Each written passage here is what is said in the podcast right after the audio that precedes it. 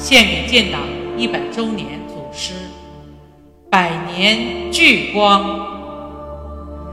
自然道德绘制教育师，作者山林子。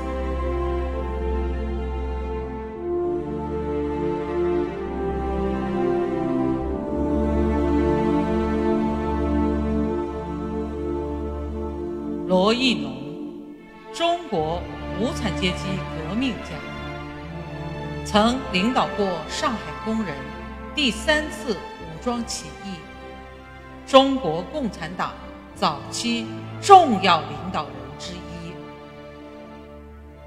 一九二八年四月十五日上午，罗亦农到英租界与同志接头，因叛徒出卖，不幸被。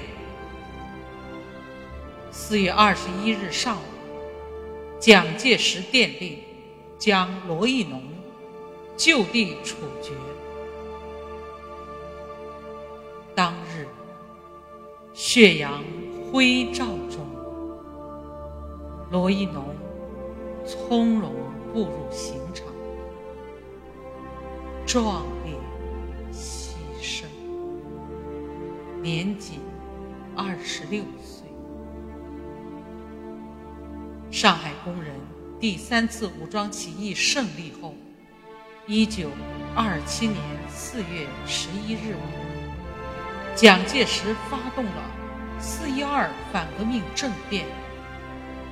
腥风血雨中，罗亦农高呼：“我们如果害怕，就不是一个共产党员。黑暗终将过去，胜利。”是属于人民的。